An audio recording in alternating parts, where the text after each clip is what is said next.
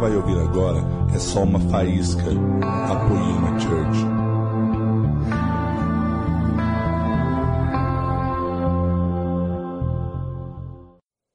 Você está feliz?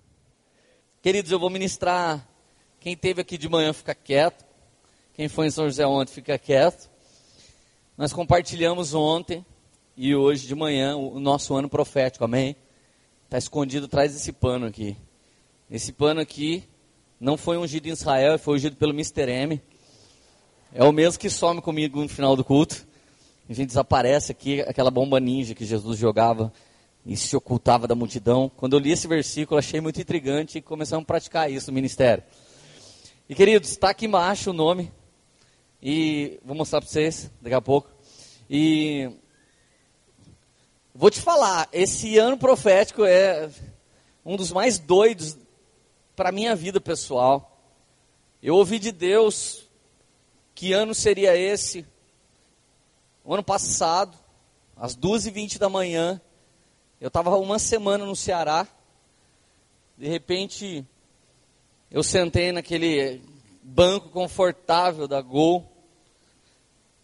Às 2h20 da manhã, seu sonho é sua cama. Era um sábado para domingo, e, e ainda estava falando com o pastor Caio Saeg, do Dois ou Mais, tipo, cara, tô com uma banda aqui, nós estamos indo para São Paulo, quer que a gente ministre aí? Dele, nossa, que benção, pensei que alguém tinha morrido, se ligar essa hora da manhã, porque 2 e 20 da manhã no Ceará, eu acho que era 3 e 20 da manhã em São Paulo, uma coisa assim. E eu estava cansado, cara.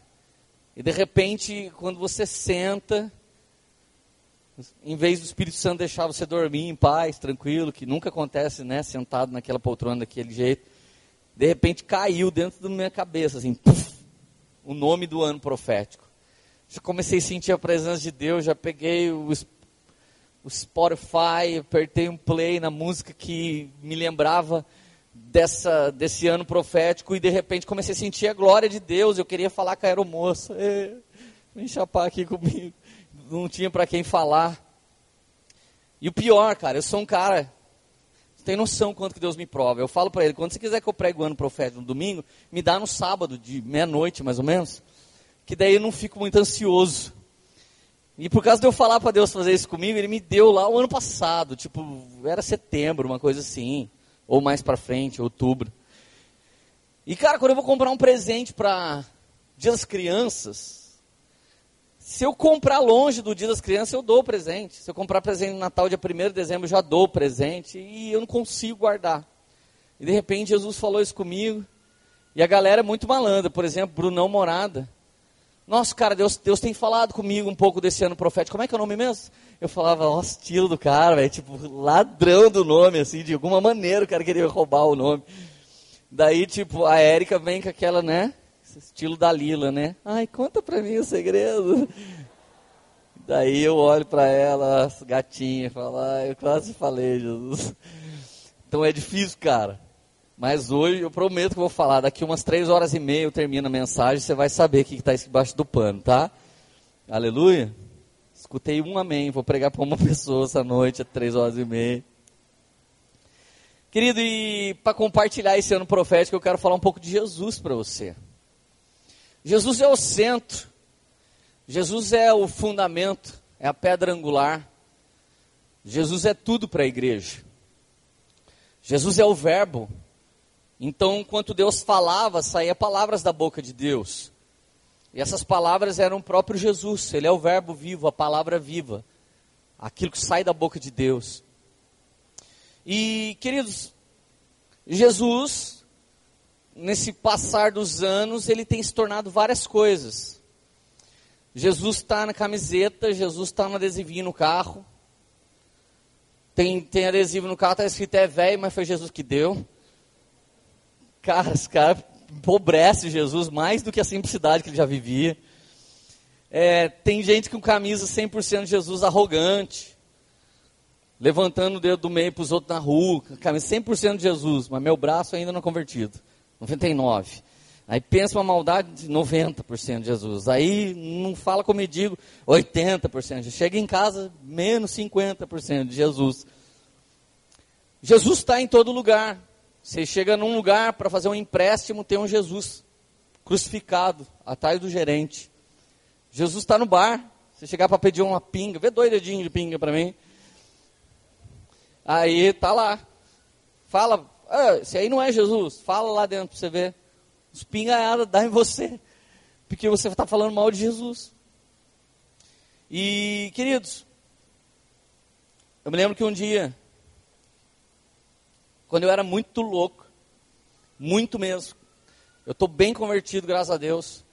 Um dia uma garota alugou um filme do Bop, comprou 20 pizzas, e num bairro mais quebrado aqui de Taubaté, ela falou para os caras, vai ter filme do Bop, era lançamento nas locadoras. Você nem sabe o que é locadora, mas já existiu.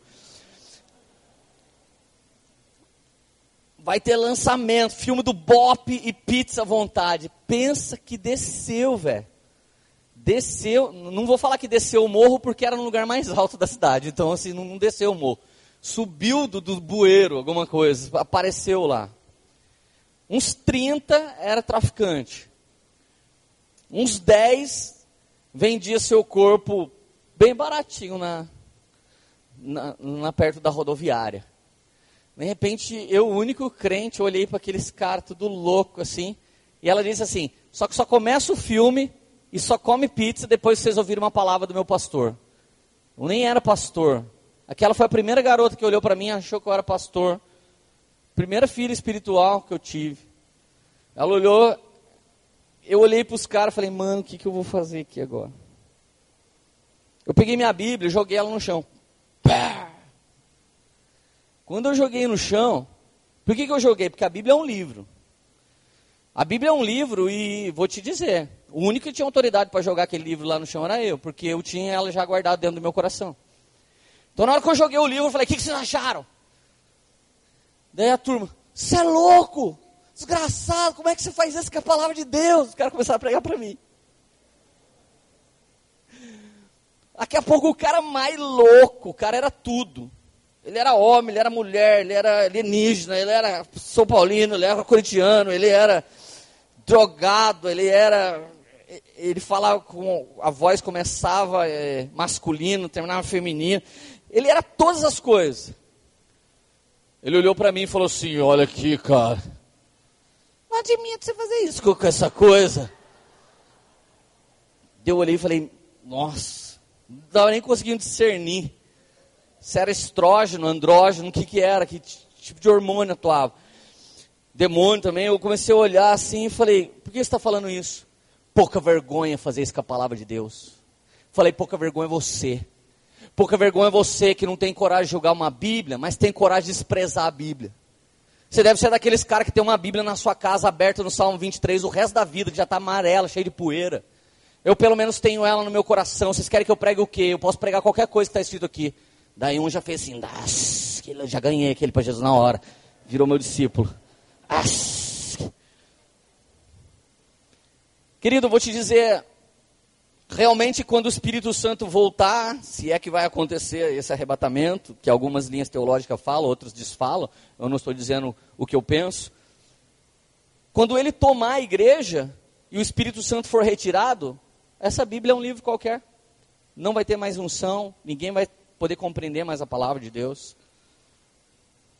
E de repente eu consegui, na aquela coisa louca que veio na minha cabeça na hora, nem vou dizer para você que foi o Espírito Santo que fez aquilo comigo. Eu consegui ganhar a atenção daqueles caras e falar para eles a importância que era ter a palavra de Deus dentro de si e não apenas um livro que você carregava na mão. E queridos, ali eu estava quebrando o paradoxo da religião. O paradoxo da religião torna a Bíblia sagrada. O livro Bíblia é sagrado. Holy Bible, Bíblia sagrada. Já até no nome ela é chamada assim. Mas a verdade é que esse livro não vai passar de um livro se ele não tiver efeito algum na sua vida. Esse livro tem sido um livro desgraçado na mão de homens que entortam a palavra de Deus em mentira, para tentar seduzir o povo. Se você lembra do filme, o livro de Eli, aquele cara queria a Bíblia para ele tomar a terra. Era o pensamento que ele tinha, porque a Bíblia tinha poder de governo sobre as pessoas. E no meio de várias religiões, Hoje, por exemplo, os evangélicos estão virando uma piada no país. Um toma facada, o outro faz um teatro do demônio, vem dar facada em mim, quero ver. Cara, essa piada que está aparecendo na televisão não é o evangelho de Cristo, não é o que nós pregamos. Eu sei que você se envergonha tanto quanto eu quando alguém fala, nossa, é crente, e as pessoas pensam que a gente é aquele negócio que está aparecendo na televisão. E querido, eu queria hoje compartilhar acerca de Jesus. O Jesus que no final daquela pregação, daquela menina maluca que alugou um filme do Bop, e aí começa o julgamento teológico, mas Bop com Jesus não combina. Mas pizza combina. Para os caras que não cuidam do templo do Espírito Santo, pizza combina com tudo. Então, de repente, alguém poderia julgar tudo que estava acontecendo ali. Mas no final, todos eles se renderam a Jesus e todos eles se converteram a Cristo. O que eles não podiam era ir numa igreja, mas todos eles queriam Jesus. Agora, querido, você já parou para pensar? Jesus confrontava a riqueza, mas atraía os ricos. Confrontava a prostituição, mas atraía as prostitutas. Confrontava a política corrupta, mas atraía os políticos sedentos. Você sabe que Jesus nunca cobrou nada de ninguém, mas ele sempre gerou em alguém. Você conhece, você conhece a diferença de cobrar e gerar? Jesus não cobra que você não seja corrupto, mas ele gera em você santidade a ponto de você não conseguir se corromper. Jesus não cobra que você pare de falar palavrão, mas Jesus gera em você vontade de falar palavras que abençoam. Jesus não fica falando para você, ó, oh, para de ficar olhando na bunda das meninas na rua. Ele não fica falando isso para você, mas ele gera em você uma paixão por ele a ponto de passar a mulher mais formosa, o cara mais formoso, e você falar, cara, eu estou tão feliz com Jesus, para que, que uma olhadinha vai mudar minha vida? Mas isso só acontece quando você está apaixonado por Jesus. Isso só acontece quando você está cheio de Jesus. No início, quando você conhece Jesus, você rompe tudo. E você fica apaixonado, ninguém mais pode te matar, ninguém mais pode te parar. Eu me lembro das épocas que eu tinha carro blindado. Eu ia fazer obra de Deus em cada quebrada. Eu ia na boca de droga. Quando uma mãe da igreja me ligava para salvar o filho dela, meu filho está devendo para o traficante, o traficante pegou ele. Eu ia lá na boca de droga. Eu tinha colete à prova de bala. Eu tinha armas com munições especiais. Eu tinha carro blindado. Tudo isso na minha cabeça. Eu mesmo, na verdade, ia com o carro emprestado. E na verdade eu estava de camiseta erg. Mas na verdade eu chegava lá e falava aí, mano, em nome de Jesus, libera o cara aí, velho. Cara, quem é você, mano? Eu sou servo de Deus. Jesus mandou vir aqui por causa do, do cara que está aí. Ô, mano, firmeza, velho, não libera o cara, ora para nós aí também. Eu me lembro de um dia, cara, que eu estava numa madrugada num, num, bairro, de repente os caras, eu parei para fazer uma pergunta, onde que era tal endereço que eu precisava entregar um documento de um carro. Na hora que eu paro na quebrada para perguntar para uns caras, chegam uns malucos, já começa a envolver o carro, daqui a pouco um fala assim: "Ô velho, ô velho, sujou, mano, não mexe com ele não". Ele é o pastor Leandro. Eu nem era pastor. Deus, cara, é mesmo? É, libera o cara. Daí ele chegou para mim: "Ô mano, você não pode estar tá aqui essa hora, você tá louco?" Falei, cara, eu preciso entregar esse documento para um cara, é o único horário que eu tenho. Não, os caras iam fazer você, mano. Fazer o quê? Aguentar você. Aguentar comigo o quê? Os caras iam te roubar. Eu falei, mas e daí? Você pregou na casa de recuperação de Ágape, eu estava lá. Falei, o que, que você está fazendo aqui, velho? É, então, mano, tá ligado, né, velho? Escorreguei aí. Tá entendendo? Mas aí, mano, a gente estamos aí, né? Falei, estamos, a gente estamos. Então eu falei para os caras não mexer com você, que você é homem de Deus. Quando você está apaixonado por Jesus, você não tem medo de morrer. Quando você está apaixonado por Jesus, você não tem vergonha de pregar Jesus para as pessoas. Quando você está apaixonado por Jesus, você não está nem aí. Cara, eu me lembro que eu machucava o pé, ia parar no hospital, sentava no hospital, ficava olhando para todo mundo assim. É propósito. Crente não machuca o pé de graça. É um propósito. Eu preciso evangelizar alguém. Alguém olhasse para mim, eu já evangelizava. Conhece Jesus? Ah, conhece. Não conhece, não. O seu Jesus é muito fraco. Já começava a pregar o Jesus poderoso. Minha mãe, então, nem respirava, cara. 24 horas pregando lá dentro do salão de cabeleireiro. Agora, por quê? Porque isso é uma paixão por Jesus. Agora, minha pergunta para você: qual o primeiro Jesus que você conheceu? Gente, tirando a Érica. Porque eu fiz essa pergunta: qual o primeiro Jesus que você conheceu? A Érica falou: eu não lembro. A Érica não lembra de nada, gente. A Érica às vezes nem lembra que ela está casada comigo, porque já teve dia na rua que ela pegou na mão de outro homem e foi andando assim, daqui a pouco ela, ai moço, desculpa. Então olhar e falar, que isso, Érica? Quantas vezes você já fez isso, mano? Pegou na mão de homem, pegou na mão de criança, pegou na mão de mulher, pegou na mão da polícia, vamos ler, vamos ler. E eu ficando para trás assim, tipo, que isso, cara? Adultério. Solta. Essa é a sua pastora, filho. Então, tirando a Érica aqui, que não lembra qual é o primeiro Jesus que existiu na vida dela, minha pergunta para você é essa: Qual foi o primeiro Jesus da sua vida? Como ele era? Como era o primeiro Jesus da sua vida? Para alguns aqui, era branquinho, pele como leite, cabelos voaçantes com ombre hair, só as pontas queimadas de loiro. Zóio azul, que você até orava, ah, eu quero o zóio do menino Jesus. Outros aqui nasceram em berço evangélico. Em vez de tocar musiquinha, você puxava a cordinha e começava.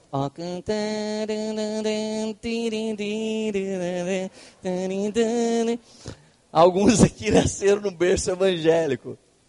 Tinha cordinha que tocava hino da harpa. né? Em vez de ter bichinhos, tinha Elias, Moisés. né? Você brincava, você treinava de abrir sucrilhos com leite. Assim. que você é crente, né? Da vida toda que você lembra, crente. Alguns aqui achavam que Jesus não jogava futebol, só usava saia e não cortava o cabelo, não é verdade? Jesus era assim para você. Cada um teve um tipo de Jesus, vou falar do meu. Eu era católico apostólico romano forçado, porque minha mãe era católica apostólica romana roxa. E meu pai era católico apostólico romano São Paulino, ficava assistindo o jogo. Minha mãe na missa e eu era obrigado a ir. Então eu ia na missa e eu ouvia falar do Papai do Céu. Papai do céu! Era muito massa. Esses dias eu fui na casa de uma garotinha aqui da igreja. Quando eu cheguei na casa dela, ela encostou na parede assim. Daí eu também encostei, fiquei sem graça. Aí a mãe dela falou: Ah, ele pode entrar. Ela pensa que você é o papai do céu. Falei: O quê? É que toda vez que, a gente, que eu falo para ela, vamos na, vamos na casa do papai do céu, vamos lá louvar o papai do céu, acaba o louvor, a única hora que acende a luz você sobe. Então ela pensa: Ah, o papai do céu chegou. Você já viu o Papai do Céu mais maloca do que esse? Com certeza, um dos mais horríveis versões do Papai do Céu sou eu, eu tenho certeza. Mas o primeiro Jesus, eu escutava o Papai do Céu, eu escutava Jesus. E de repente um dia minha mãe teve a péssima ideia, não estou falando mal do catolicismo, tá? Em tempo de politicamente correto você não pode falar nada. Então se tem algum chato aqui, não me enche, deixa eu falar a minha história. Eu, eu fui lá na, na igreja católica, na catedral. Semana Santa, Jesus estava lá deitado, todo ensanguentado, com uma coroa de espinho, com a mão furada, o lado furado, sangue, os olhos vermelhos. Quando eu olhei, eu falei: Nossa, coitado. Acho que ele foi atropelado por um motoboy. Cara, você imagina, você que é discipulado pelo José Luiz da Atena, se você conhecesse Jesus daquele jeito que eu conheci, você ia falar, foi atropelado. Eu olhei e falei, coitado, minha mãe, Jesus morreu, filho. Pode comer carne hoje, que você comer carne hoje é a carne dele. Falei, ah, que nojo, não queria comer carne nunca mais. E nada a ver, não é isso. É apenas um jejum aplicado, pedido da igreja. E cara, eu voltei para casa mal, tipo, eu nunca tinha visto um morto. Isso foi antes daquele meu tio que eu contei outra história outro dia. Antes daquele dia que eu vi aquele morto, eu vi Jesus Estranho, né? Era uma estátua, estava morto. Daqui a pouco chega no domingo, estava mal, não queria mais ir na igreja. Domingo chega na missa, ressuscitou! Uma banda animal, ressuscitou! Hoje vive para sempre. Vamos celebrar. Ai. Eu fiquei olhando, o que aconteceu? Jesus ressuscitou. Ele voltou. Mas ele morreu. Mas ele voltou. Tá, esse foi o primeiro Jesus que eu conheci. O Jesus que foi atropelado, depois ressuscitou, eu nem sabia o que era ressurreição. Mas graças a Deus, um dia minha mãe me levou no show do Padre Zezinho. E de repente, cara, o Padre Zezinho cantou uma música. E a música do Padre Zezinho foi a primeira música cristológica que eu ouvi na minha vida. Uma música que ensinava a respeito de Jesus Cristo. Talvez não tenha uma música evangélica igual essa música dele. Se você não é crente, escute essa música.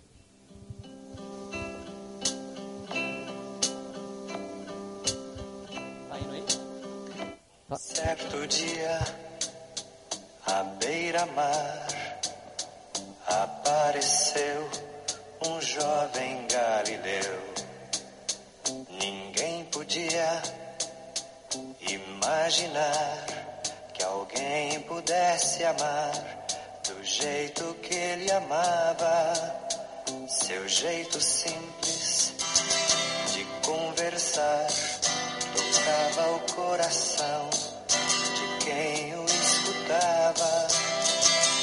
E seu nome era Jesus de Nazaré. Sua fama se espalhou e todos vinham ver o fenômeno do jovem pregador que tinha tanto amor. Depois eu posto, você fica chapando lá com o Padre Zezinho. E você que era crente, nunca ouviu o padre, você precisa se libertar, porque Deus tem usado tanta gente que usa até pastor. Falando sério. Talvez alguém estabeleceu alguma coisa em você que você não pode ouvir ninguém, que não seja nem da poema. Talvez você não tenha visto Jesus por aí porque você foi condicionado a ver ele domingo aqui. E na verdade, querido, essa mensagem é uma mensagem que vai desconstruir a vida de muita gente. Na verdade, vai não vai desconstruir de todas, porque você vai ter que decidir. Você vai ter que decidir se essa mensagem vai desconstruir você ou se você não quer.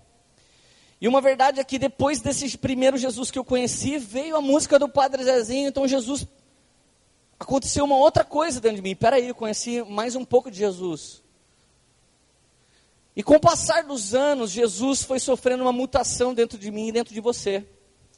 Uma das maiores mutações que Jesus tomou nessa geração nossa foi o filme do Mel Gibson. Cara, a surra que aquele Jesus toma fez alguns teólogos da desgraça aparecer e escrever nos Orkuts da vida, Facebooks. Segundo a palavra de Isaías, capítulo 53, Jesus apanhou mais do que esse Jesus do Mel Gibson. Eu falei, pô, mas que desgraça, Jesus já apanhou para salvar esse desgraça desse cara. E esse cara quer que apanhe de novo também o ator, mais ainda do que aquele outro. Devia ele para a cruz agora, para ver se para de ficar pregando essas coisas chatas. Mas a verdade, cara, é que o Mel Gibson trouxe uma história para a gente que chocou. Cara, eu aceitei Jesus 18 vezes durante o filme Paixão de Cristo de novo. Cada chicotada que ele tomava, eu falava, oh, meu Deus, cara, eu chapava com aquilo, aquilo era muito forte. E Jesus, ele é tão querido, ele é tão fantástico, que ele é querido até de quem se opõe a ele. Por exemplo, sem querer falar mal de espiritismo, mas o Espiritismo ele prega a reencarnação, a evolução pelo mérito próprio. Isso é completamente contrário à regeneração e fé no sacrifício de Jesus Cristo. E apesar da base doutrinária do Espiritismo ser completamente contrária ao Evangelho de Cristo, todo mundo no Espiritismo adora Jesus. Todo mundo gosta de Jesus, existem vários ditos de Jesus. Paulo fala: se alguém pregar um evangelho diferente do de Cristo, que ele seja maldito, ainda que seja eu, esse cara. E aí você vê um evangelho segundo outro cara, e não segundo Cristo. Então, querido, eu não estou falando mal, eu estou falando para você que até mesmo as pessoas que se opõem ao fundamento doutrinário de Cristo amam Jesus. Se você conhece um verdadeiro muçulmano, um verdadeiro árabe, eles gostam de Jesus. Um verdadeiro budista gosta de Jesus. Um ateu estuda a personalidade de Jesus. Existem psicólogos que amam a mente genial de Jesus. Não, eu, eu creio só na ciência. Eu vivo da psicologia, mas Jesus foi o maior psicólogo que já existiu, segundo Augusto Cury. Não pode perceber, ao mesmo tempo que a existência de Jesus confronta o homem, as atitudes de Jesus atraem os homens.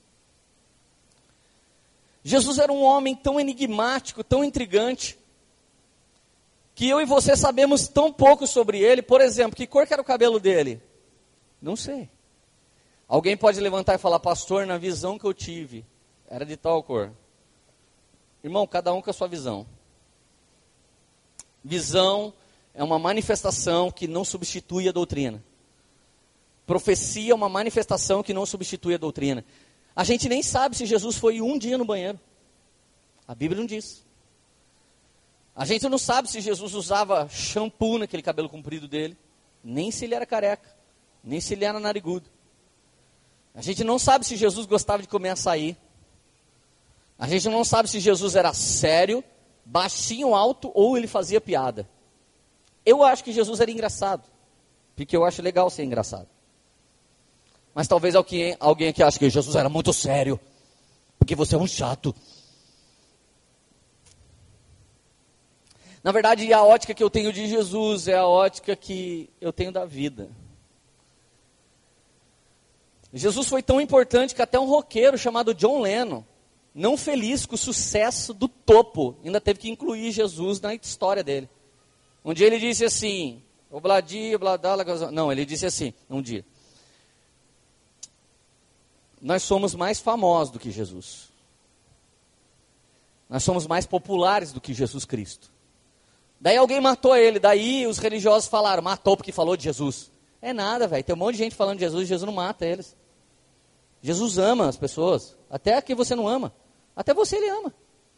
Até se você largou de alguém e separou desse alguém, e esse alguém picha você para todo mundo, Jesus ama você. Até se você fez alguma sacanagem com alguém, fez alguma malvadeza para alguém, se alguém descobrir que você está aqui, vem aqui, denuncia você. Você fica meio com medo, meio no cantinho. Jesus ama você. Ele ama todo mundo. Daí alguém foi lá e matou eles, matou os mamonas. Sabe por que os mamonas caíram de avião? Porque desviou da presbiteriana.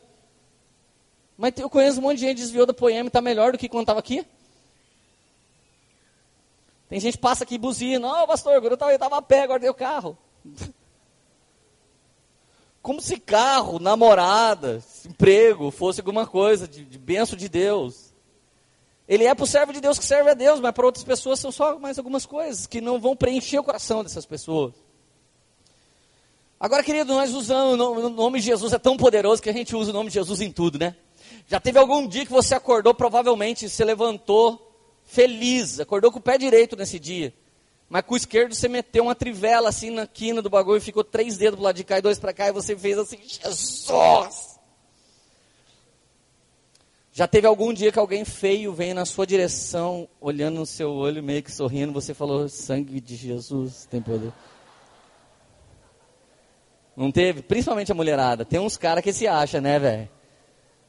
Tem uns varou que só porque é ungido vem vindo assim. Aí você fala assim, Jesus.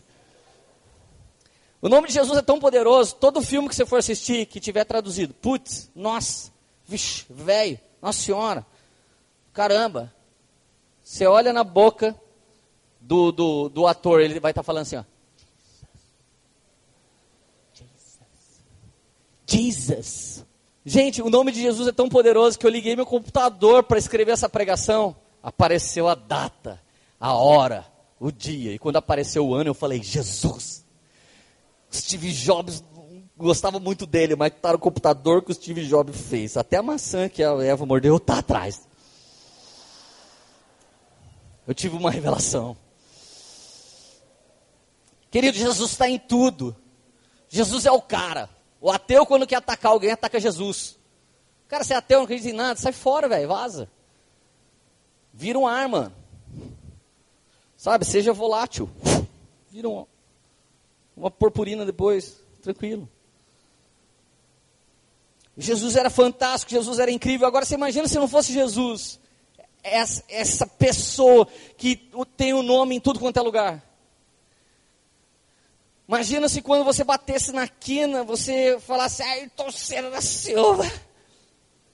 Imagina, ia ficar sem graça. Não ia? Quando alguém falasse uma coisa impressionante que você não entendia, você falasse Mahatma Gandhi. Não ia ficar horrível? Cara, ia ficar nada a ver, não combina. Não é qualquer nome que você pode sair usando para todas as coisas. É só um nome poderoso. Entra na moda uma coisa, outra coisa sai da moda.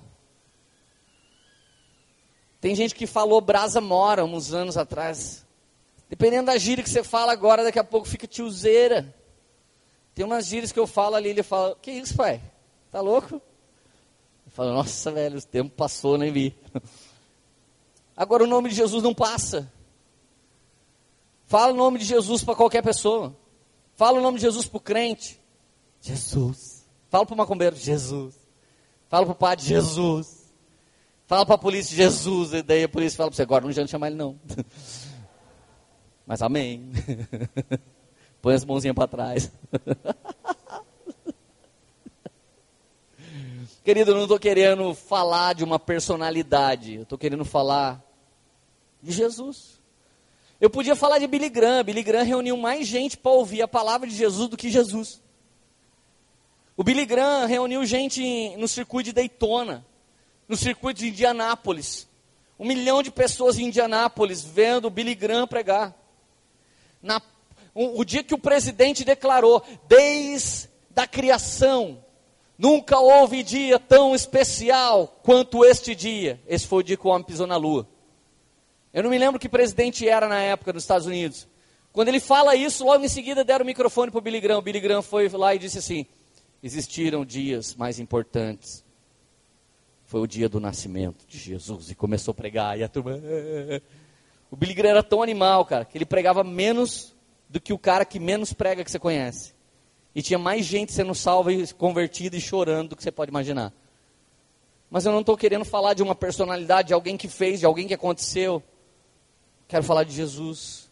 E por que eu quero falar de Jesus? Porque Lucas 12, verso 8 diz: Eu lhes digo que quem me confessar diante dos homens, também o filho do homem o confessará diante dos anjos. Gente, mas por que Jesus veio para a terra? Ele podia usar outro meio de salvar? Ele veio para libertar, salvar, transformar, conectar, apresentar o Pai, não para condenar. Jesus talvez veio para responder uma pergunta que Jó fez. Jó, num dos dias mais terríveis da sua vida, ele pegou um caco de telha e começou a arrancar a lepra do próprio corpo. Enquanto ele fazia isso, ele perguntou para Deus: Deus, por acaso você tem olho de carne para você ver o que eu estou passando? Um dia Jesus nasceu e Jesus respondeu: Jó, eu tenho. Tenho olho de carne, ouvido de carne, meu corpo é de carne e eu vou vencer a morte e vou vencer Satanás, não é no triunfo de Elohim que eu também sou, mas na sua carne eu vou fazer o que você não pode fazer, e eu vou pregar no madeiro toda a condenação que está sobre você, até mesmo a sua murmuração vai ser pregada no madeiro. E uma verdade que pouca gente consegue pensar é que Jesus não morreu na cruz, ele já era um homem morto antes de pendurar o corpo dele na cruz, porque Jesus não fazia sua própria vontade. Os discípulos chegam com um monte de esfirra do Habibs. Jesus pregando para a samaritana. Jesus maravilhado com a transformação da samaritana, maravilhado com a fé dela. Ela sai pregando os discípulos. Jesus, você não quer comer nada? Jesus olha e fala o ranco que ele batia para os caras. Minha comida é fazer a vontade do meu pai. E bebida, que é um que é uma Coca Zero? Não, minha bebida também é fazer a vontade do meu pai. Jesus então deixa a gente seguir. O filho do homem não tem aonde reclinar a sua cabeça. Meu negócio é com meu pai. Você sabe por que você sabe pouco de Jesus e eu também? Os quatro únicos homens que escreveram a respeito de Jesus: Lucas, Mateus, Marcos, quem mais? Fala João, para parecer que você está lendo a Bíblia. Um, dois, três e? Aí, agora na gravação vai parecer que todo mundo aqui está lendo a Bíblia, aleluia. Esses quatro homens deixaram para trás nove décimos da história de Jesus. 30 anos de Jesus não estão escritos na Bíblia. Só três. Se os caras que mais escreveram sobre Jesus deixaram nove décimos para trás, o que, que você entende da parte de Deus acerca disso? Que tudo que Deus queria que você soubesse de Jesus está nos evangelhos e basta. E se você quer saber um pouco mais, Cristo vai habitar em você e ele vai se revelar para você e ele vai manifestar o caráter dele através de você. Feliz foi Paulo, cheio da unção do Espírito Santo, quando escreve o versículo 27 de Colossenses, capítulo 1. Cristo em mim é a esperança da glória. Cristo em você é a esperança da glória. Cristo em nós é a esperança da glória. Aleluia. Aleluia. Queridos, nenhuma palavra sobre o físico dele está nos evangelhos. Nenhuma palavra sobre sua aparência. Detalhes escassos geram debates intermináveis. Um dia eu cheguei numa roda todo feliz para cumprimentar os crentes que estavam naquela roda. Os caras estavam discutindo se o prego foi na mão ou se o prego foi aqui. Porque na mão não ia sustentar, o corpo ia cair. Mas aqui ia sustentar. Minha vontade é falar, então aqui entra um prego na testa de todo mundo aqui. E outro na língua. E outro nos dois pés, para vocês parar de gastar a vida de vocês num debate que não tem fundamento. Querido, guarda uma coisa no seu coração que o Mark me ensinou. Um dia o Mark começou a querer inventar umas coisas, ele era jovenzinho na fé. Uma senhora disse isso para ele: Mark, não queira ser profundo naquilo que a Bíblia é rasa. E marque, não tente ser raso naquilo que a Bíblia é profunda. Amém? Guardou? Repete comigo, eu não vou ser raso no que a Bíblia é profunda. Muito menos serei profundo no que a Bíblia é rasa. Existiram os dinossauros na Bíblia, Leandro? Vai lá ver e depois você conta para nós. Se Jesus tivesse umas obras com, com os dinossauros, cara, era um Rex que estava pregando aqui, não eu, tá? Queridos, um mestre da Universidade de Chicago, ele disse que nos últimos 30 anos foram escritos mais livros a respeito de Jesus do que nos anteriores 19 séculos. Existe uma fome tão grande pela pessoa de Jesus que, querendo ou não, até esses bizarros que estão pregando na televisão, têm falado um pouquinho de Jesus. Até alguns comédia que torcem a verdade e mentira, alguma coisinha de Jesus escapa. Esses dias, no meio de um monte de artista, teve um Natal rolando, eu não sei onde, mas eu vi esse vídeo em algum lugar, de repente eu acho que é Marcos Mion, é o nome desse cara, é? Ele começou a pregar, gente, vamos lembrar dessa data. Essa foi a data que Jesus, mano, Quase que eu chamei ele para pregar domingo aqui, velho. Cara, o cara pregou mais do que todo mundo que eu já vi pregando sobre Jesus. Ele falou 45 segundos de Jesus, talvez. Porque o nome de Jesus é poderoso, porque Jesus impactou e ele mudou, ele rachou a terra em antes e depois de Cristo. Querido Jesus, ele tinha um óbvio. O único óbvio que existia em Jesus era esse. Jesus chegou, vai ser surpreendente. Ou seja, nunca tinha óbvio. Porque você nunca sabia o que ele, Jesus ia fazer. Jesus era paradoxal. Por quê? Porque ele queria falar com quem tinha sabedoria e temor, não com quem tinha inteligência e conteúdo. Toda vez que Jesus estava diante de um homem com inteligência e conteúdo, ele falava por revelação, parábola, espírito de sabedoria, e aquele homem boiava, estilo Nicodemos. Jesus, qual que é o manto mesmo, Jesus? Porque eu sou um nerd, eu entendo de todas as coisas, eu sou PhD tecnológico, e eu sou muito fera, eu sou um telólogo, eu sou um fisólogo, eu sou um, um psicopata, e eu queria saber, Jesus, fala uma coisa só para mim. Nicodemos, Nicodemos, necessário é nascer de novo. Nicodemos olha para ele e fala, eu posso entrar de novo no ventre da minha mãe e voltar a nascer? Eu imagino Jesus fazendo assim.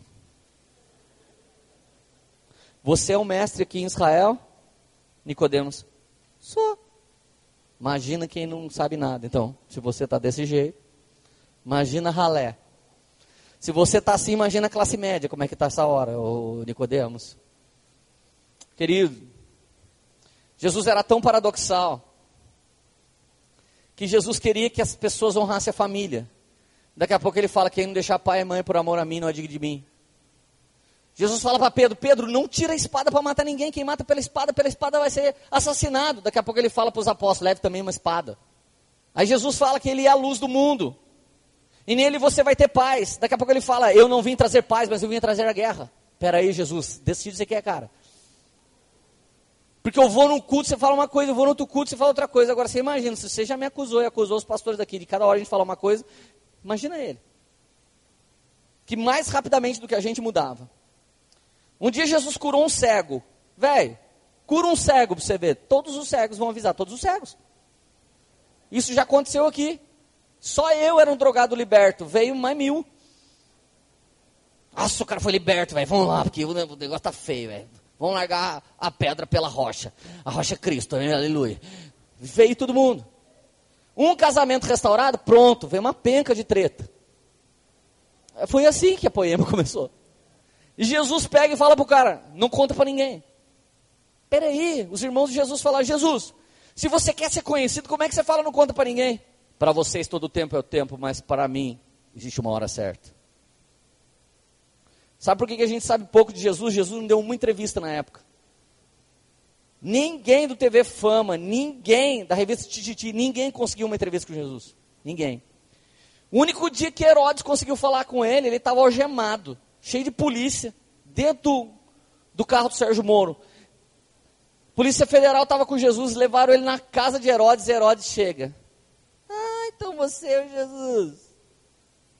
Ah, é Jesus.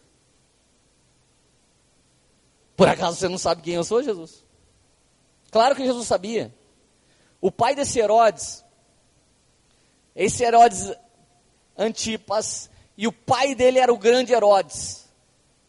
O pai dele foi tão psicopata que mandou matar todas as crianças da cidade de Jesus para ver se acertava Jesus. Cara, deixa eu te dizer uma coisa, você que não crê em Jesus, Herodes cria mais em Jesus do que você. Porque ele até tentou matar Jesus para Jesus não acabar com o reinado dele. Cara, tem gente aqui que precisa aceitar Jesus essa noite. Você precisa aceitar Jesus. Esse Herodes chega e fala: Então, Jesus, você não sabe que eu tenho poder de te soltar? Jesus dá nada para ele. Fala com a minha mão, brother. Daqui a pouco leva Jesus para Pôncio Pilatos. Gente, quem não queria conhecer os caras mais top da época? Pôncio Pilatos chega para ele, Jesus, eu tenho poder de te soltar. Jesus deu um boi para Pilatos e falou com ele, você não teria nada se meu pai não tivesse te dado. Jesus, você não é o cara que salvou meu amigo Zaqueu? Jesus não respondeu nada. Zaqueu é da minha mesa, velho. É corrupto como eu. A gente senta na politicagem, pá. E a gente tem dinheiro nas Ilhas Caimã. Você dormia na casa de Zaqueu. Por que, que Zaqueu é melhor que eu, pastor? Jesus não dava explicação por que, que ele salvou Mateus, por que, que ele salvou Zaqueu e por que ele não deu nem tchum para Pilatos. Por que, que Jesus era assim, cara? Ah, eu sei como Jesus fazia. Você não sabe e eu não sei. Porque Jesus não faz para a gente o que a gente deseja, ele faz para a gente o que a gente precisa. Por uma mulher vadia, ele disse para a mulher: Ninguém te acusou, nem eu te acuso. Vai, não peques mais. Por uma mulher que não era vadia, ele fala: Cachorrinha, a comida dos meus filhos eu não dou para você. Jesus não deu entrevista para ninguém, não deu bola para ninguém. Jesus não falou com ninguém. Jesus não fez ibope. Ele não falou sobre si. Por isso que não sabemos nada sobre ele, mas ele falava do Pai, do Pai, do Pai. Assim como o Espírito hoje, Santo, está dentro de mim, dentro de você, ele não fica falando dele, ele fica falando do Filho, do Filho, do Filho. Essa é uma regra de ordem espiritual. O justo não se justifica, você não fala de você, você não faz o ibope de você, mas você carrega Jesus, a esperança da glória de Deus está dentro de você, e você não cuida mais dos seus interesses, mas dos interesses dele. Então, alguns dias da sua vida você vai ser infeliz, mas dentro de você vai estar a alegria do Senhor, porque você não fez o que queria, porque o que você queria era errado, você não fez o que queria, porque o que você queria era pecado, você não fez o que queria, porque o que você queria não era o que Deus queria para você. Então, você engoliu sua vontade, então você chorou e ficou com vontade de fazer, e você saiu triste, mas com a alegria do Senhor, que é a sua força bombando dentro de você, cheio de paz que excede todo entendimento. Você deve ter quebrado alguma coisa, você deve ter destruído alguma coisa, você deve ter cancelado uma aliança que você tinha, mas você saiu andando sabendo que o Espírito de Deus estava feliz com você. Cara, bem-aventurado quando Jesus me prega Mateus capítulo 5, aí arrebentou com tudo. Ele começa assim: Bem-aventurado, eu vou traduzir para os dias de hoje. Mais feliz que todos são aqueles que são perseguidos injustamente.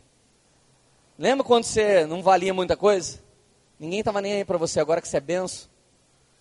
Estão falando de você, estão te acusando. Estão aloprando você. Gente, eu saí das redes sociais para ficar no secreto, já tão, tem gente perguntando para a Érica se eu morri. Só porque faz uns 10 dias que eu não fui na rede social. O que aconteceu com o Lê? Sabe o que aconteceu? Jesus falou para mim, eu quero um tempo você e eu.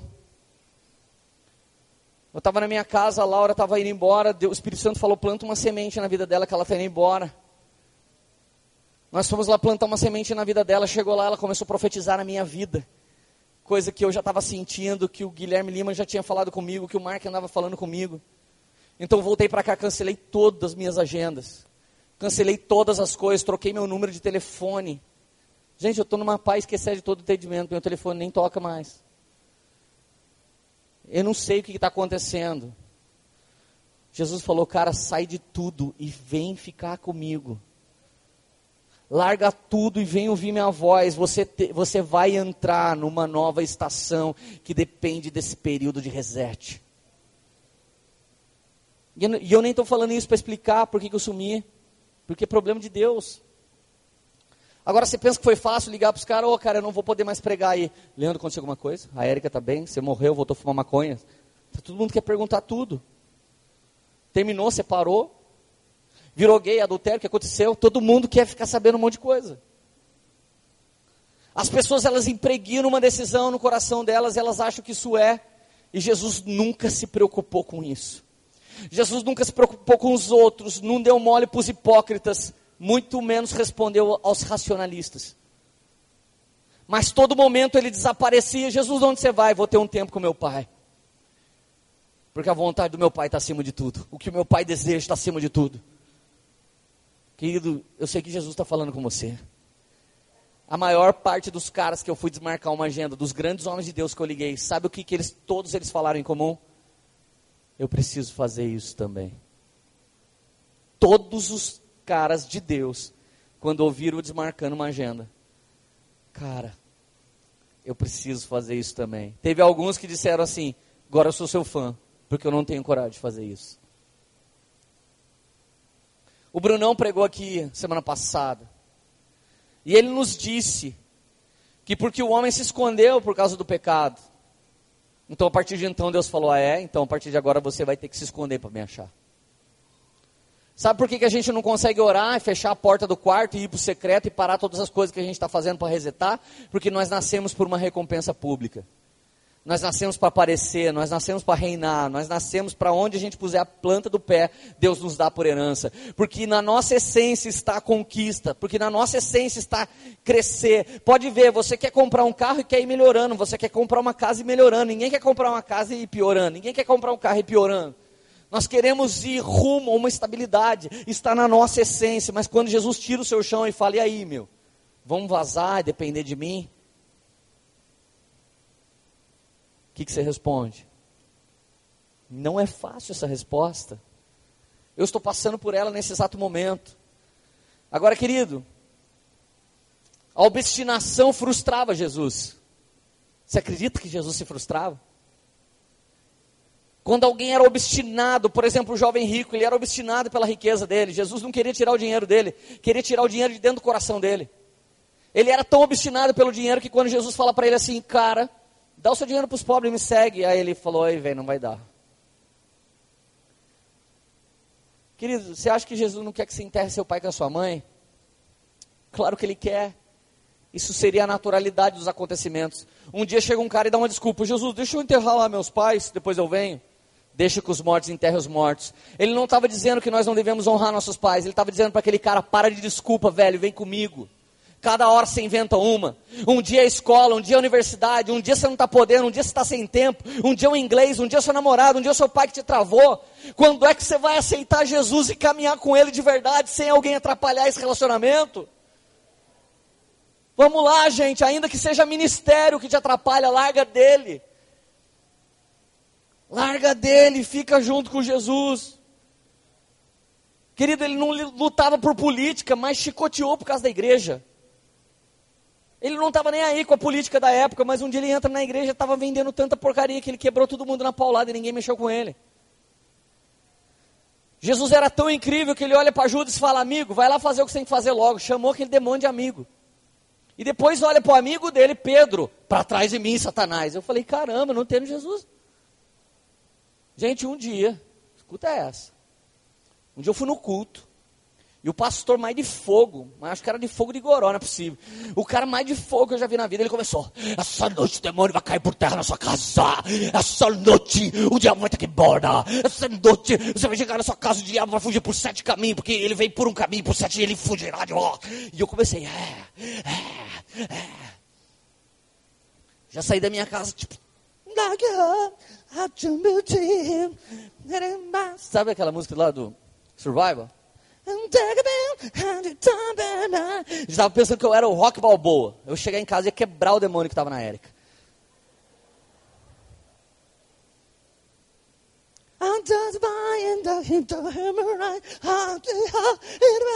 Eu estava cheio do Espírito Santo. Cheguei em casa com cara de. Vem pra pau. Cheguei assim na minha casa. É, onde você foi?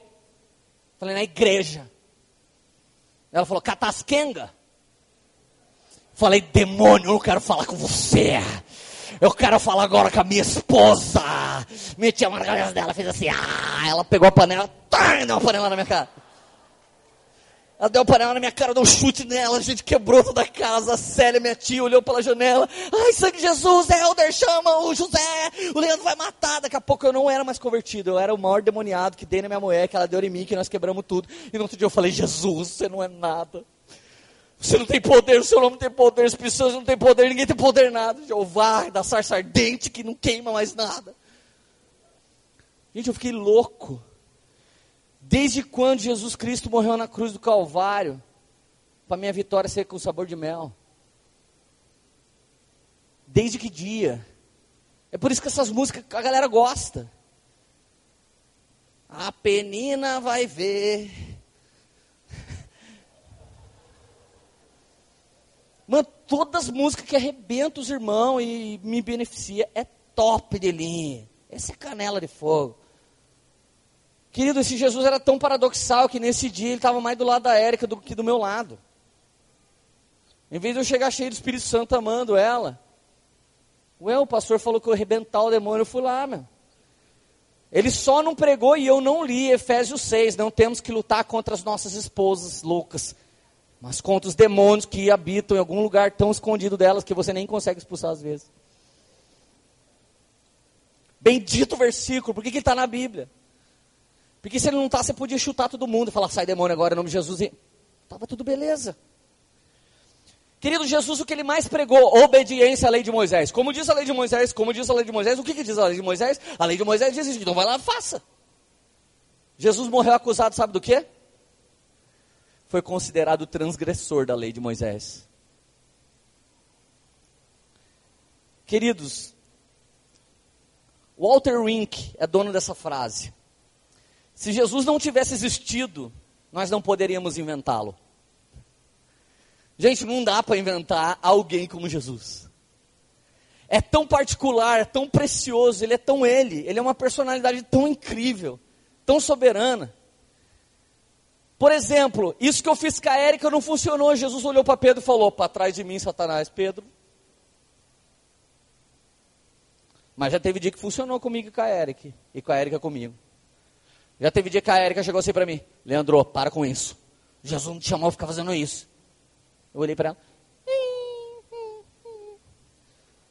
Tipo, tinha uma unção aquela hora. E o que ela estava falando tinha um fundamento. Já teve dia também que eu descobri. Érica, hoje você precisa fazer isso. Ela, amém, Lê. Deus já queria falar, e tem mais. Seja carinhosa, beija, me beija mais. Daí Deus, ele pode parar. A gente quer pôr mais uma pitadinha do nosso quando alguém é amém, amém.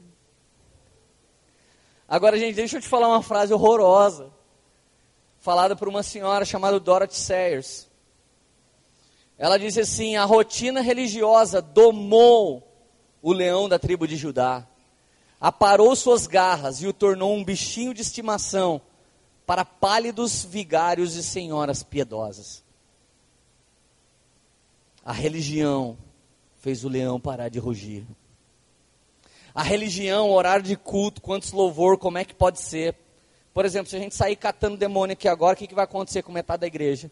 Ai, não vou mais, vai que entra em mim, ai que horror. E se Jesus resolver fazer alguma coisa louca aqui hoje? Fazer alguém vomitar um câncer no chão, e daí? Ah, que pastor. Fala de outra coisa. Fala que eu vou ganhar uma passagem para Cancún. Que seja só de ida, antes do terremoto.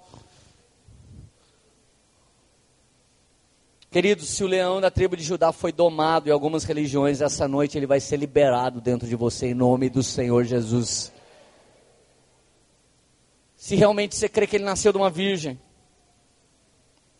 se realmente você crê que ele ressuscitou o terceiro dia, ele tem que voltar a ser liberado de dentro de você, ele tem que voltar a queimar dentro de você, ele tem que voltar a operar através da sua vida, na sua vida e depois a partir da sua vida. Como diria Lutero, eu espero com essa pregação introduzir Cristo o mais profundamente possível na carne. Eu queria que você pensasse no Jesus carne. Jesus que lavou o sovaco. Jesus que trocava de camisa que estava fedido. Jesus que comia carne, depois falava, tem um palitinho aí, por favor?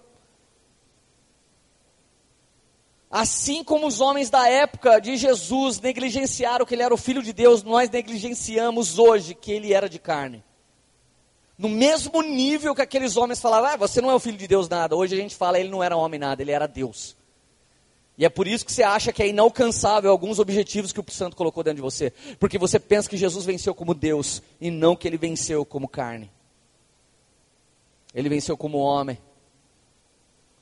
Nasceu em Belém, filho de camponeses, numa manjedoura, humano, judeu, galileu, teve família, foi batizado, pregou, ensinou, curou, sarou, libertou, confrontou, justificou, venceu tudo e todos, matando sua carne antes mesmo de pendurá-la no madeiro e ressuscitou.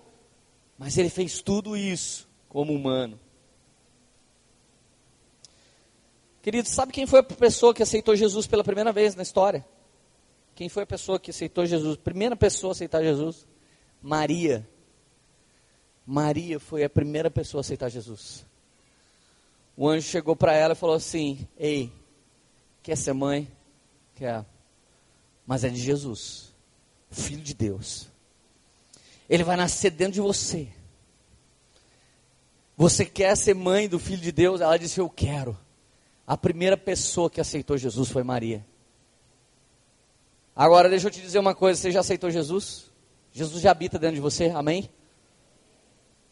Tem que ter acontecido o que aconteceu com Maria na sua vida. Se não aconteceu, vai começar a acontecer a partir de hoje. E na vida de quem já aconteceu, vai voltar a acontecer. Assim que Jesus nasce dentro de Maria, Maria abraça dois processos. Um processo é a partir de agora eu vivo por um propósito. E o segundo processo que ela abraçou a partir de agora vai ser tão sobrenatural que eu vou ser tirada de louca, maluca, doida, biruta e qualquer coisa do tipo. Gente, hoje, se sua filha chega grávida e fala, ah, não, o pai é o Espírito Santo, em qual psiquiatra você leva ela? Porque não vai ter onde se levar. É pelo menos psiquiatra. E se você tiver autoridade, condição, leva ela na NASA para ver se alguém descobre o que aconteceu com ela. Se a sua filha chega em casa e diz, estou grávida do Espírito Santo, ainda bem que a Bíblia não fala o que, que a mãe e o pai de Maria pensaram, nem o que a mãe e o pai de José pensaram. Ainda bem que a Bíblia fala um pouco do caráter de José. José foi no Facebook e escreveu assim: que droga, não sou mais crente, não vou mais naquela igreja. Porque aquela irmã que eu orei engravidou de alguém que eu não sei. Ele não fez como muitas pessoas têm feito hoje. Vai no grupo do WhatsApp, vai na rede social. Só falta pôr outdoor no final da Avenida Itália, perto do viaduto, para avisar as pessoas quanta porcaria está acontecendo na vida. José secretamente vai para desfazer o casamento. Pensa num cara gentleman, um cara de Deus, um cara fantástico. Quando ele está pronto para desfazer o casamento secretamente, um anjo aparece dentro da cabeça dele e fala: Cara, fique em paz, meu. É de Deus. É de Deus o quê? O filhinho que você vai ter é do Espírito Santo. Daí ele falou: Ah, então beleza. Gente, na sociedade de hoje já é difícil ser mãe solteira. Imagina naquela época, numa cidadezinha de nada, num país mais machista da história, talvez. Era crime e pecado engravidar sem marido. Talvez quando você quisesse discipular sua filha para ela nunca engravidar, sabe o que você fazia? O dia que uma vadia tivesse sendo apedrejada lá na praça da catedral, você levava, vamos lá, filhinha, ver o que acontece com as mulheres que não valem nada. Não era isso que a gente ia fazer? Porque talvez é esse tipo de discipulado que a gente dá para as pessoas. Nós não ensinamos quão melhor é ter o Senhor, mas nós ensinamos quão pior é viver as coisas que dão errado. Então Maria agora ela engravida, mas eu engravidei de Jesus, foi Jesus que eu aceitei, foi, foi Jesus que se aceitou, mas minha mãe agora não quer falar comigo, porque ela não acredita que é o Espírito Santo e nem meu pai. E o meu noivo, e agora eu estou sozinha, então você imagina agora Maria botando a mão na própria barriguinha e pensando vai crescer, e eu não tenho ninguém. Não lembra você o dia que você aceitou Jesus e perdeu todo mundo? Não lembra você o dia que você aceitou Jesus, ele começou a nascer dentro de você e todo mundo falou: sai fora, agora você dá dízimo, agora você é crente, agora você não transa, agora você é babaca, agora você não sei o quê. Os meus amigos, o dia que me viram, eu cheguei na pracinha que eu cresci, de terno, meio-dia e meio. Eu todo feliz, só consigo andar e perdido. Os caras olharam para mim, o líder da tribo pega ninguém. Falei, o quê? Olha, o líder da tribo pega ninguém, porque ele não pega mais ninguém. O cara já ganhou o apelido de cara. A Érica separada de mim falou assim: Ah, se eu não voltar com ele, ele nunca mais dorme com ninguém. Jesus não deixa. se você aceitou Jesus de verdade, assim que ele começou a crescer dentro de você, as coisas começaram a desandar ao seu redor. Isso é só para você ter um parâmetro se você já aceitou Jesus ou não. Você falou, ele me mudou, cara. Eu lembro que eu fui raptado, velho. Um dia eu fui numa vigília. Fui numa vigília. Tô voltando da vigília de boa. Lá na Chácaras Flórida era vigília. Eu morava no Bosque da Saúde. Você imagina, eu ia peregrinar 40 anos voltando para casa. No meio do caminho eu tô voltando, eu comecei, Deus, dá uma carona para mim. Daqui a pouco um amigo meu veio de carro, fez assim, ah, puxou um cavalo de pau. Entra ele, é o Nirvana. Cara é do mundo. Falei, Deus, eu orei por uma carona, você trouxe, vou entrar. Entrei na carona, o cara me levou para uma festa, meu. Estrada velha de Pinda. Daquelas que você entrava com o carro para dentro de um sítio, pagava para entrar lá. Dele, raptei você. Agora você vai ter que tomar todas e catar todo mundo. Eu falei, ah, é diabo. Tá ferrado. Destruí o campo do inimigo agora. Agora é Daniel na Cova dos Leões, versão Karate Kid 3. Saí já do carro, já. De repente um cara olha pra mim, começa a fazer assim.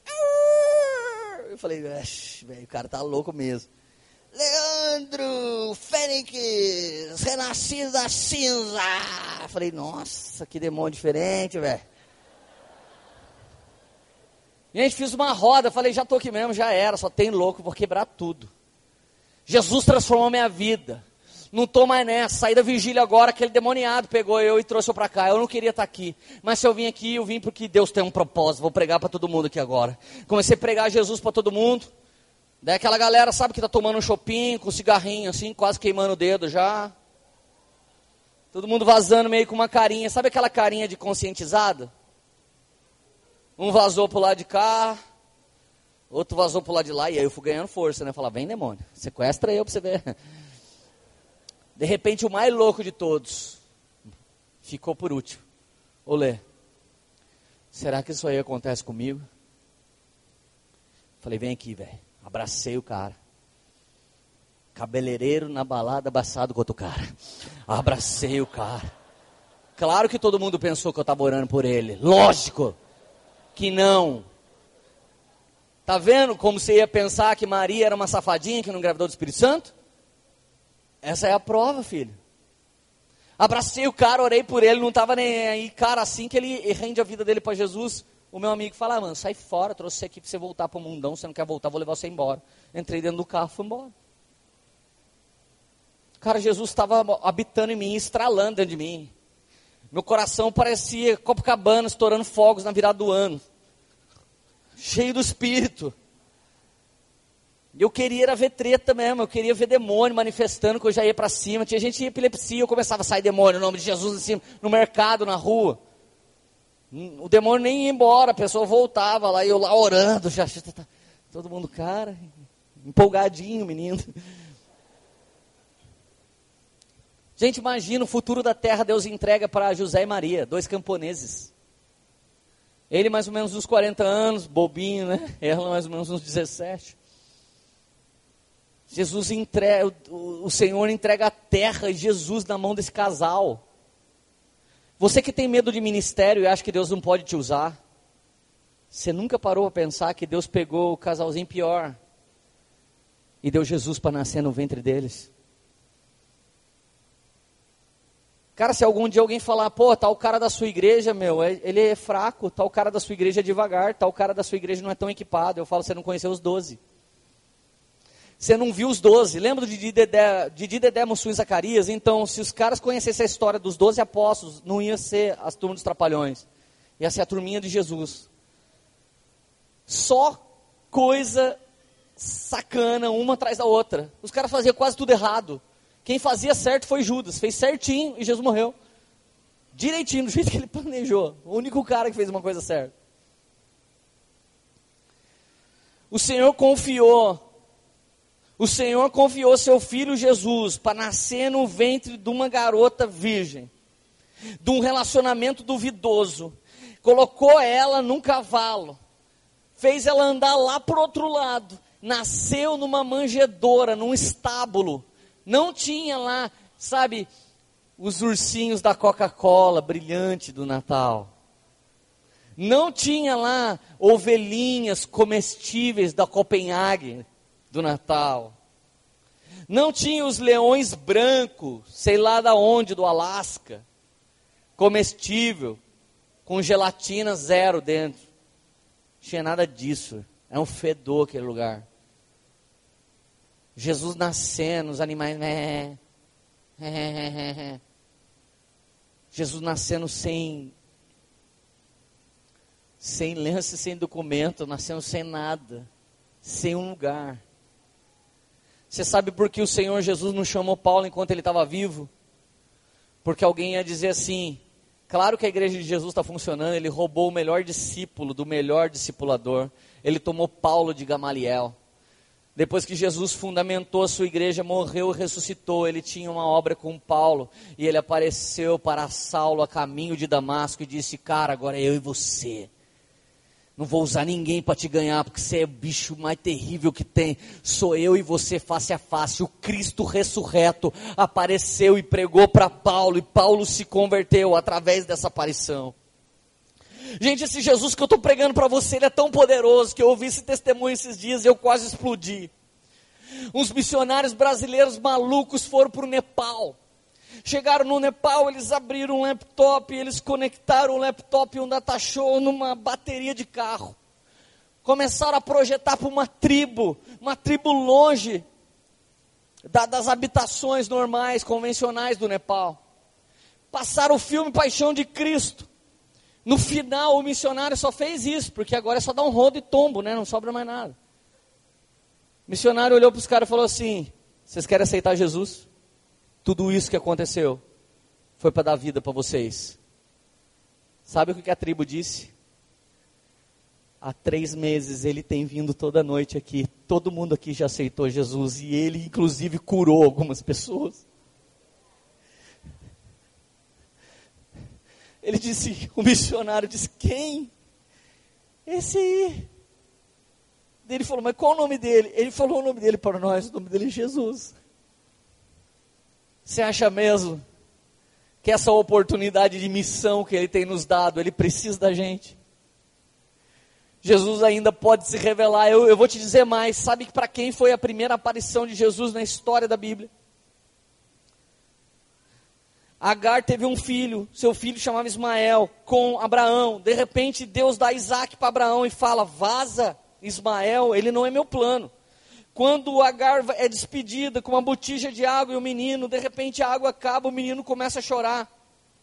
Então a Bíblia diz que o Senhor ouviu o choro do menino e de repente aparece o anjo do Senhor. A Bíblia diz: o anjo do Senhor aparece. Ele diz para a mulher: ali tem um poço. Os olhos dela se abrem. Ela pega aquele poço e começa a sobreviver dele. Então o anjo do Senhor diz para ela: eu tenho uma grande obra com ele farei dele uma grande nação. Sabe que nação é essa? Os árabes. Sabe quem foi esse anjo do Senhor que apareceu para Ismael? A primeira aparição de Jesus na Bíblia.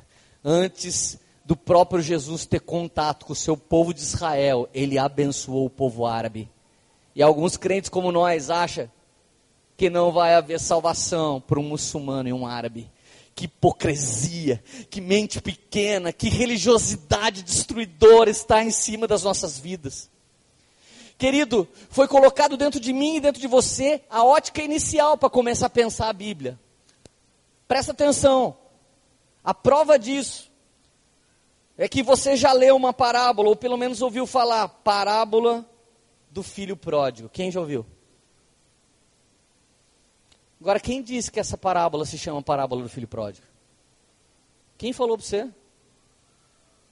Essa parábola conta a história de um filho que ficou em casa, mas era terrível e não aceitava nada.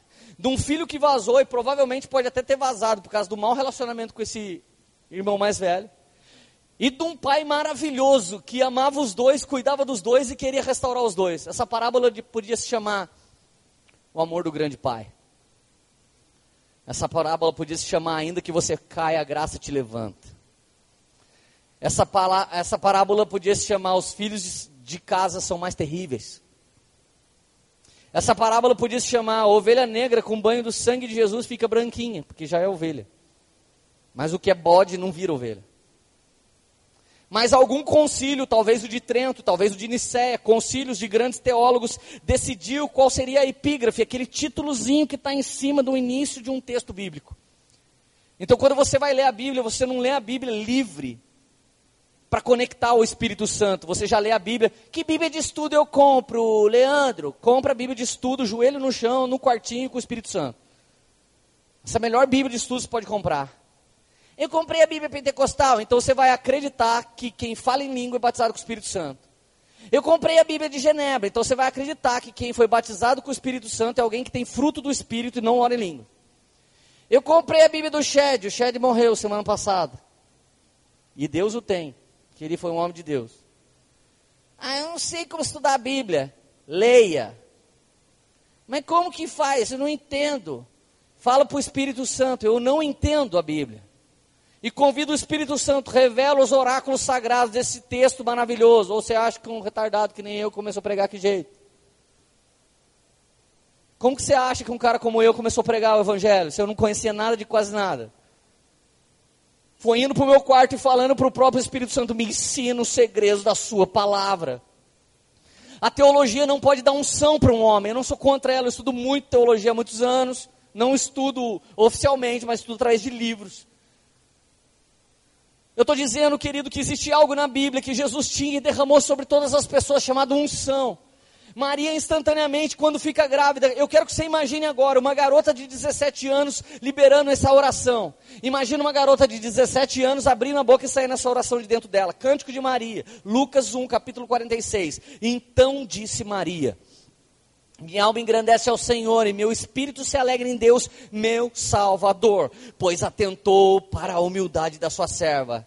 De agora em diante, todas as gerações me proclamarão bem-aventurada, pois o poderoso fez grandes coisas em meu favor. Santo é o seu nome. A sua misericórdia estende-se aos que o temem, de geração em geração. Ele realizou poderosos feitos com o seu braço, dispersou os que são soberbos e no mais íntimo do seu coração ele os dispersou, derrubou governantes dos seus tronos, mas exaltou os humildes, encheu de coisas os famintos e despediu de mãos vazias os ricos, ajudou a Israel, seu servo, lembrando-se da sua misericórdia para com Abraão e seus descendentes para sempre, como disseram os nossos antepassados. Você sabe o que é isso? É uma garota discipulada, é uma garota que conhecia a Torá, é uma garota que conhecia a palavra de Deus, é uma garota que provavelmente estava no seu quarto clamando a Deus quando o anjo do Senhor foi visitá-la. Ela não é uma garota qualquer, a graça não é barata, a graça custou toda a vida de Jesus. Isso significa que aqueles que não querem viver para si, mas querem viver para a glória de Deus, serão encontrados pelo Deus da glória, para que Ele venha operar isso dentro de você.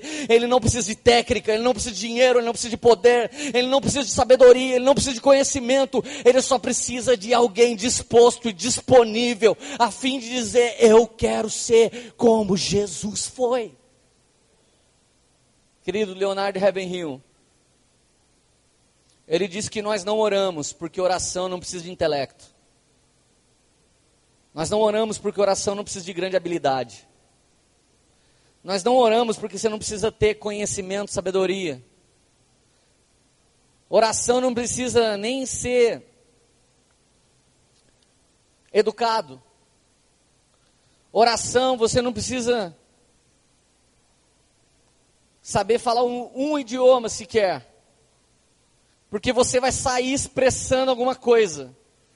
Se você não sabe falar bem português, algum dialeto você deve falar. E isso basta para você fazer uma oração. Oração é de quem não tem nada. Oração é de quem não tem esperança. Oração é de qualquer pessoa que está desesperada e tem coragem de orar. Leonardo Ravenhill foi muito feliz falando que quase nenhum de nós consegue orar. Porque oração não traz status. Se alguém já leu 300 vezes a Bíblia, ele vem pregar e sabe pregar, ele não precisa nem orar. Toda a igreja fala que pregação incrível. Mas se sobe alguém aqui que manja de oração, você sente o poder dessa pessoa, mas você não quer ser ela, porque normalmente ela é uma coitadinha. Isso é se parecer com Jesus. Jesus é Senhor das coisas secretas. Jesus é Senhor poderoso e soberano. Queridos, o verso tema desse ano profético é Filipenses 2:5. Seja a atitude de vocês a mesma de Cristo Jesus. Eu estava no avião e de repente essas duas palavrinhas elas entraram dentro da minha cabeça. Jesus falou isso aqui para mim. Jesus falou essa palavra dentro da minha cabeça, dentro do meu coração. Que esse é um ano para a gente ser como Jesus.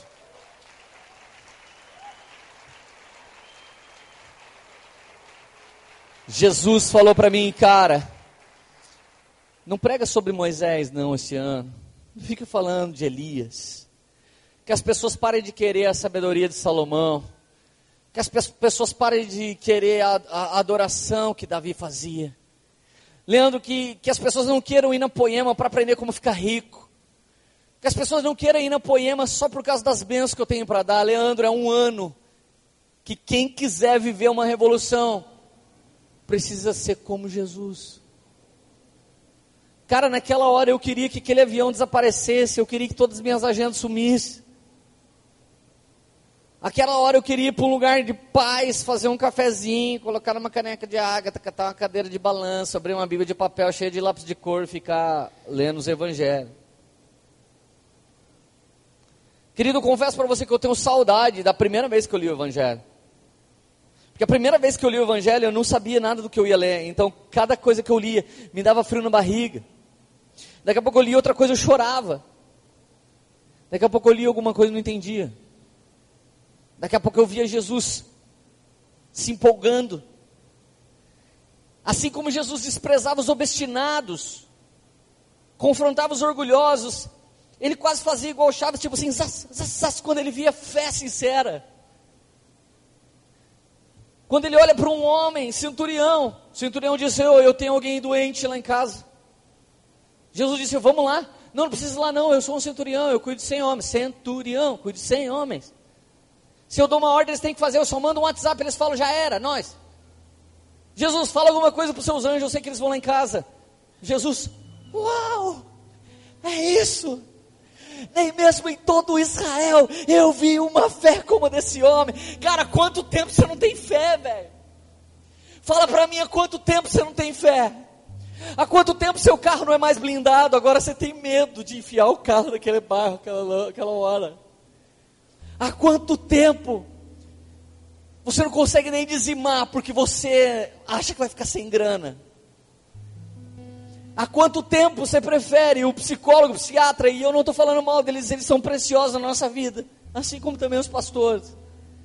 Mas há quanto tempo você não ora? Há quanto tempo essa tem sido sua frase agora é só orar, né, pastor? Em vez de inverter, eu vou é orar e Deus vai me dar direção. Você vai voltar a ser como Jesus. E simplesmente, cara, na hora que Deus falou isso comigo naquele avião, Eu pensei na música do Daniel Alencar. Eu peguei o Spotify, coloquei no ouvido assim e comecei. Santo como tu, manso como tu és, simples como Jesus, apenas como Jesus. Cara, é uma unção começou a tomar meu coração.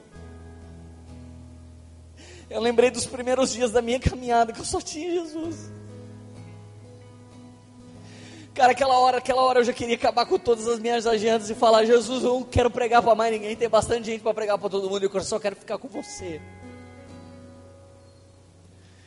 Cara, e desde então eu tenho sofrido um reset de que as coisas mais simples são as mais legais para mim agora. Essa semana eu vendi minha moto e meu carro, tipo, no mesmo dia. Peguei parte desse dinheiro. Falei, Jesus, eu vou sair, eu e minha esposa, a gente vai para algum lugar te buscar. Está na hora de você reavaliar o que realmente vale para sua vida. Não dá mais, cara, para ser crente debaixo de regras que você foi condicionado a ter. Esses dias o Felipe está aqui, batera do Morada, a, a, a, noiva dele, a Stephanie, eles estavam no cinema e viram algum filme bem crente, desse que está impactando a galera, e de repente, no final do filme ela não aguentou naquela sala de cinema. O filme acabou, estava todo mundo tocado, ela levanta e começa, continua falando um pouco mais de Jesus. Ela não teve nenhuma vergonha. Mas ela correu o risco de alguém falar: cala a boca, sua crente. Porque tem muita palhaçada hoje em púlpito.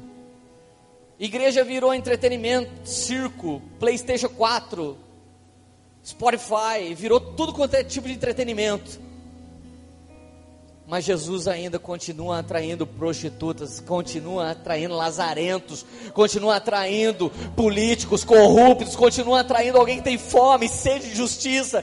E assim que ela termina de falar, uma galera rodeou ela, assim, tipo, meu, fala mais disso para nós.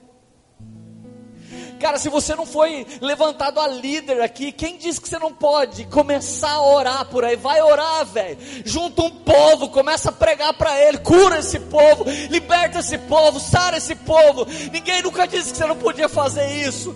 Cara, faz alguma coisa, já não dá mais para ser como você tem sido. Gente, eu não queria estar aqui. Tenta entender isso. Eu não queria estar aqui. Os últimos dias da minha vida, eu estou vivendo 24 horas chapadaço do Espírito Santo, eu só estou querendo Ele. Ontem à noite, antes de ir para São José, eu até falei, Érica, você não quer pregar essa mensagem? Ela falou, homem de Deus, essa mensagem está dentro de você. Eu falei, eu não quero sair. Gente, deixa eu confessar uma coisa para você. Já existe dias que as pessoas me agarram na rua, como se eu fosse o Jesus, e se eu fosse mudar a vida delas. E eu quero dizer que eu não sou nenhum bezerro, muito menos um Moisés para consultar Deus para alguém. Eu sou um cara de 37 anos, normal como você. A diferença é que tem 17 anos que eu sou apaixonado por Jesus. E talvez se você fosse entender que eu sou um homem, e que você não precisa da minha visita, mas precisa da morada dele dentro de você. Eu quero enviar essa noite mil pessoas que vão ser presente para essa cidade. Eu quero enviar essa noite mil pessoas que vão ser presente para marido, presente para pai, para filho, para mãe. Eles vão sentir a sua unção e não a unção do seu pastor e da igreja que você congrega. Eles vão sentir o poder de Deus que está em você. Você vai ser um médico que vai orar e Deus vai revelar o que fazer. Você vai ser um advogado que vai orar e Deus vai revelar que causa assumir. A Bíblia diz que a unção ela despedaça o jugo. Tem dia que a Érica fala, Leandro, deixa eu te dizer uma coisa, cara, olha isso e ora por mim. Eu sinto uma unção, não da pastora, eu conheço os acertos e as falhas da minha esposa mas quando ela ora por mim, eu sinto a unção dela. O André é meu cunhado. Ele é meu cunhado, ele confessa coisas comigo. Tem dia que eu sei da dificuldade que ele tá para subir aqui. Mas hoje, a hora que ele estava louvando, eu não vi o André, meu cunhado, mas eu vi a unção que despedaça o jugo que estava saindo da vida dele. E isso é ser como Jesus. Cara, pelo amor de Deus, eu estou desesperado há nove anos tentando levantar uma igreja que queima, que não precisa de homens, que não vai levar paninho para casa, que não leva água ungida para casa, ensinando uma igreja a ser como Jesus, andar como Jesus, operar sinais, prodígios e maravilhas no nome de Jesus. São nove anos, cara. Você precisa se levantar essa noite como essa pessoa. Você precisa essa noite entender que Ele habita em você e aonde você for, a esperança da glória vai estar lá. Em nome de Jesus, aonde você for, fica de pé.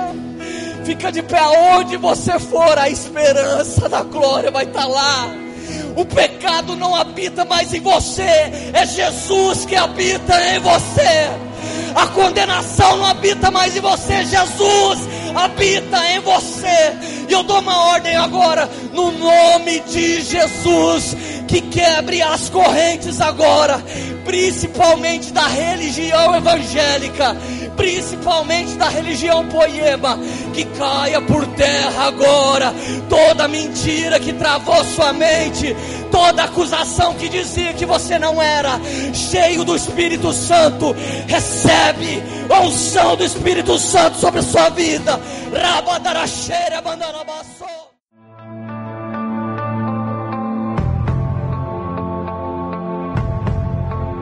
Você acabou de ouvir uma mensagem da Poema Church. Para mais informações, acesse o nosso site poema.com.br